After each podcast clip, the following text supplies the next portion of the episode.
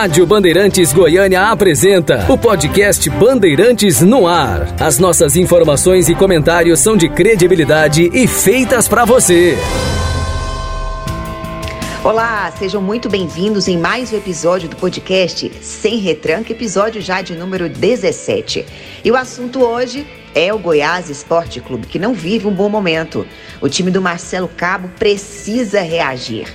Depois de um excelente primeiro turno, Goiás vai derrapando na reta final da competição. E nesta segunda, perdeu pela terceira vez consecutiva. Hoje tem 45 pontos, já está fora do G4, é o quinto colocado.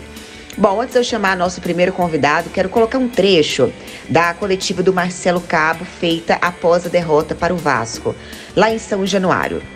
É, se ele se sente incomodado, né, se a sua continuidade no clube pode ser interrompida. Sigo fazendo o meu trabalho, sigo trabalhando. Meu cargo pertence à diretoria e eu vou continuar trabalhando, focado na próxima partida para que a gente possa voltar a vencer diante do comando do Goiás. E, com certeza, essa mesma equipe que está com essa sequência de três derrotas foi a mesma equipe que estava 10 jogos de vencibilidade. Hoje eu já achei que organiza a equipe, o que escala a equipe, mas o que norteia um trabalho Claro que é sempre o resultado, mas eu não desaprendi a ser treinador, jogadores não desaprenderam a jogar futebol, foi a circunstância que a gente está vivendo desses quatro jogos em nove dias. Continuo focado no meu trabalho, é, buscando fazer o melhor diante do comando do Goiás.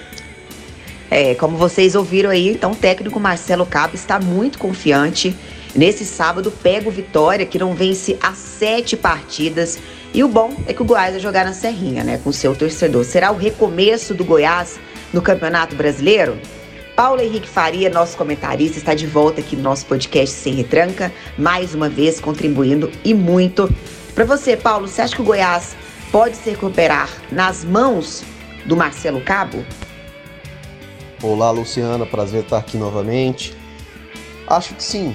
Acho que o Marcelo Cabo tem que ser mantido a gente tem que parar com essa cultura boba, tacanha, contraproducente de ficar demitindo os treinadores a esmo. Basta dois, três, quatro jogos aí ruins, com derrotas, empates, que o trabalho do cara já é colocado todo à prova. Não é assim, as coisas não funcionam assim. Imagina se lá na Europa tivesse essa mesma mentalidade. Por exemplo, dois bons técnicos de dois grandiosos times, como o Solskjaer do Manchester United e o Pochettino do PSG já tinham caído fora. Não é assim, não é assim. Tudo bem quando o treinador não consegue mais extrair nada do elenco, já tem, sei lá, um mês, um mês e meio, dois meses que o time vai muito mal, é compreensível. Agora, não é o caso do Marcelo Calo. Ele vem fazendo um bom trabalho, melhor do que o Pintado, que não estava tão mal assim. É, e eu acho que tem que ter, sim, confiança na comissão técnica, nos jogadores. Tem que ser, os dois têm que ser cobrados, mas tem que ser mantido sim. Acho que o Goiás só passou por uma fase ruim, momentânea, mas que ela deve ser deixada para trás aí nas próximas rodadas. Eu acredito que o Goiás possa subir, tem time para isso. Vem aí boa parte do campeonato entre os quatro times que sobem no G4. Então acho que o Marcelo Cabo tem que ser mantido. Tal qual, por exemplo, o Crespo lá no São Paulo. Acho que ele também vai fazer o São Paulo crescer e deve ficar entre os nove times que vão para Libertadores. Uh, o Goiás não pode pegar como exemplo os seus rivais, como o Vila Nova e o Atlético Goianiense. Trocam de treinadores como trocam de roupa. Não é assim. Futebol não é assim. Isso é muito amadorismo. É um erro, para mim, crasso. Então, para finalizar é isso, acho que o Goiás tem que manter o Marcelo Cabo até o final do campeonato. Só se acontecer uma tragédia do Goiás não ganhar mais pelos, sei lá, próximos 4, 5 jogos. Mas não vai ser assim. Eu confio, como eu falei novamente, no trabalho do Marcelo Cabo, nos jogadores e o Goiás, se fizer a coisa certa, que é esse, que é esse direcionamento, vai subir. Beleza?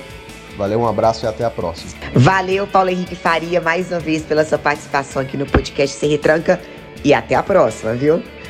Bom, eu acho que no começo do episódio eu disse que o Goiás. Não, eu disse sim. O Goiás pega o Vitória neste sábado, né? Vai pegar um time que não vence as sete partidas.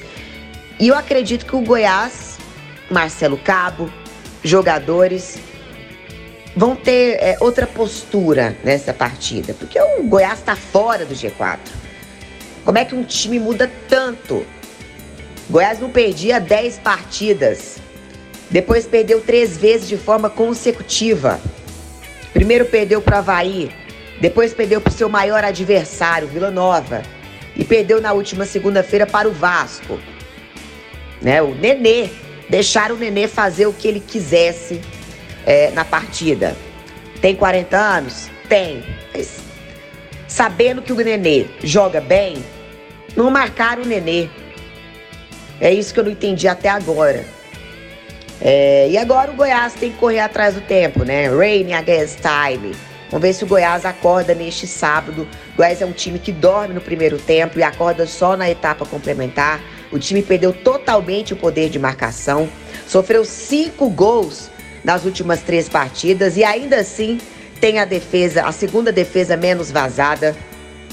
É, e tem muita gente que fala: ah, mas o Campeonato Brasileiro tem 38 rodadas, uma vez ou outra é isso ia acontecer. Ok, aconteceu já com Coritiba, já aconteceu com Botafogo, já aconteceu até com o Havaí. Só que o time precisa acordar. O time tá fora do G4. É reta final já de Campeonato Brasileiro. Quando que o Goiás vai acordar? Né? A gente sabe, a gente tem que reconhecer que o Goiás é, jogou muito já na Série B, mas a reta final vai fraquejar? Assim não, né? É por isso que eu chamei o Helder Dias para participar desse nosso podcast. Helder Dias que é, é doutor em Goiás Esporte Clube, né? PhD em Goiás Esporte Clube. Para você, Helder, por que, que o Goiás caiu tanto de rendimento? Olá, Lu, bom dia. Satisfação estar aqui de novo contigo, falando um pouco sobre Goiás, para dizer que hoje a missão é daquelas que não tem outra opção a não ser a vitória, exatamente contra o Vitória. O Goiás, depois de três derrotas seguidas e inesperadas pela campanha que o time vinha fazendo até então, 10 jogos invictos, né? Bem, bem verdade que não foi, não foram 10 jogos incontestáveis. O Goiás é, oscilou de desempenho, mas não foi derrotado em nenhum desses jogos.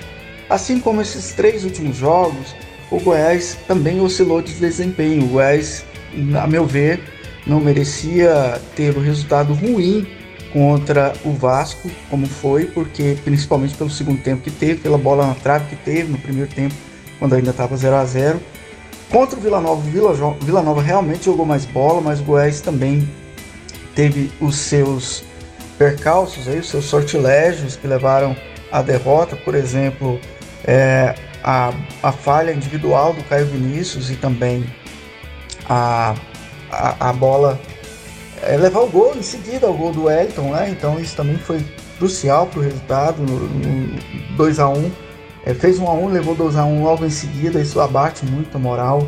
Contra o Havaí também uma bola desviada, 1 a 0 Enfim, foram três jogos muito complicados, em, em sequência, o que abala psicologicamente de uma forma muito, muito, realmente muito grave.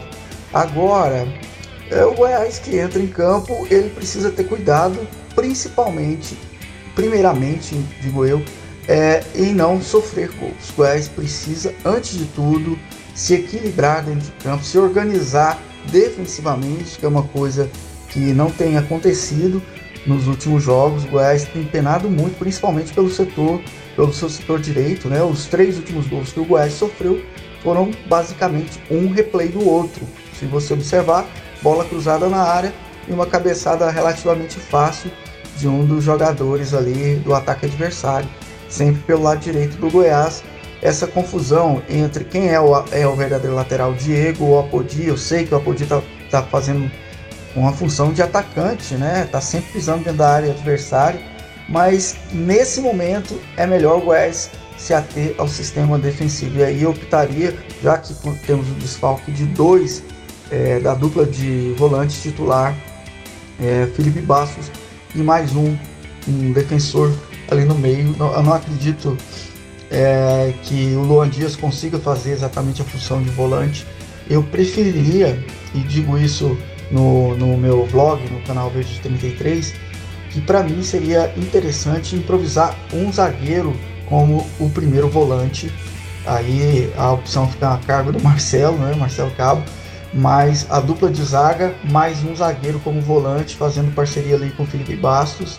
O Apodi poderia ficar um pouco mais livre para jogar e o Goiás faria ali uma, uma linha de quatro com o Hugo ficando mais, né? E aí soltando mais o Apodi com esse terceiro zagueiro, esse terceiro zagueiro fazendo de primeiro volante, mas recompondo ali do lado do Apodi. Eu acho que seria o ideal para esse jogo contra o Vitória, porque igual eu digo, primeiro temos que pensar em não levar gols e o gol vai sair naturalmente, porque o ataque do Goiás com o Aleph Manga e com o Nicolas, e mesmo com a entrada do Wellington, é um ataque forte e eu creio que o Goiás, dentro da serrinha, consiga superar, consiga vazar a defesa do Vitória.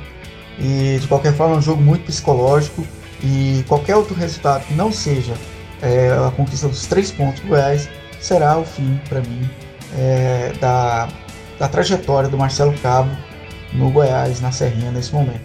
É isso que temos por enquanto. Um abraço, Luciana e tudo de bom. E como o sábio Elder Dias disse, será um jogo psicológico. Muito obrigada, Elder, pela sua participação. Sempre preocupado em trazer dados, exímio com as suas explicações. E até a próxima. E que seu Goiás vença, viu? um beijo. É, gente, vai ser um jogo cercado de tensão, né? Alguns atletas que não jogam nada há muito tempo precisam dar uma resposta é, dificilmente é, o Marcelo Cabo vai continuar no comando do Goiás se perder. Né? O jogo é, é um jogo realmente de muita tensão. Marcelo Cabo não está numa situação confortável. E se o Goiás não vencer, acredito que o Goiás vai entrar em crise. E eu acho que vai precisar de muito esforço para perder para Vitória. Vitória tem muitos problemas, gente. Problemas seríssimos, problema extracampo, problema técnico é, com, com jogadores, diretoria. O time tá mal há muito tempo. Há muito tempo. E, e o que me preocupa é que o Goiás fez, fez poucas partidas boas. Mas mesmo fazendo poucas partidas boas, obteve os resultados. Mas você sabe que quando o time joga mal e tá ganhando na sorte, uma hora a sorte vai embora. A sorte tá indo embora lá do Goiás. E a gente sabe que o Vitória é um time fraco, mas se ninguém marcar o, o Vitória, ele vai para cima. O Goiás não tem poder de marcação. Felipe Bastos, pô, eu sei que você é um bom cobrador de falta, mas não marca bem. Né? O meio-campo do Goiás é, é, frouxo. É muito frouxo. E se o, se o Vitória tentar atacar, o Goiás vai ter problema. Valeu, volto no próximo sábado. Um grande beijo. Tchau. Você acompanhou mais um episódio do podcast Bandeirantes no Ar.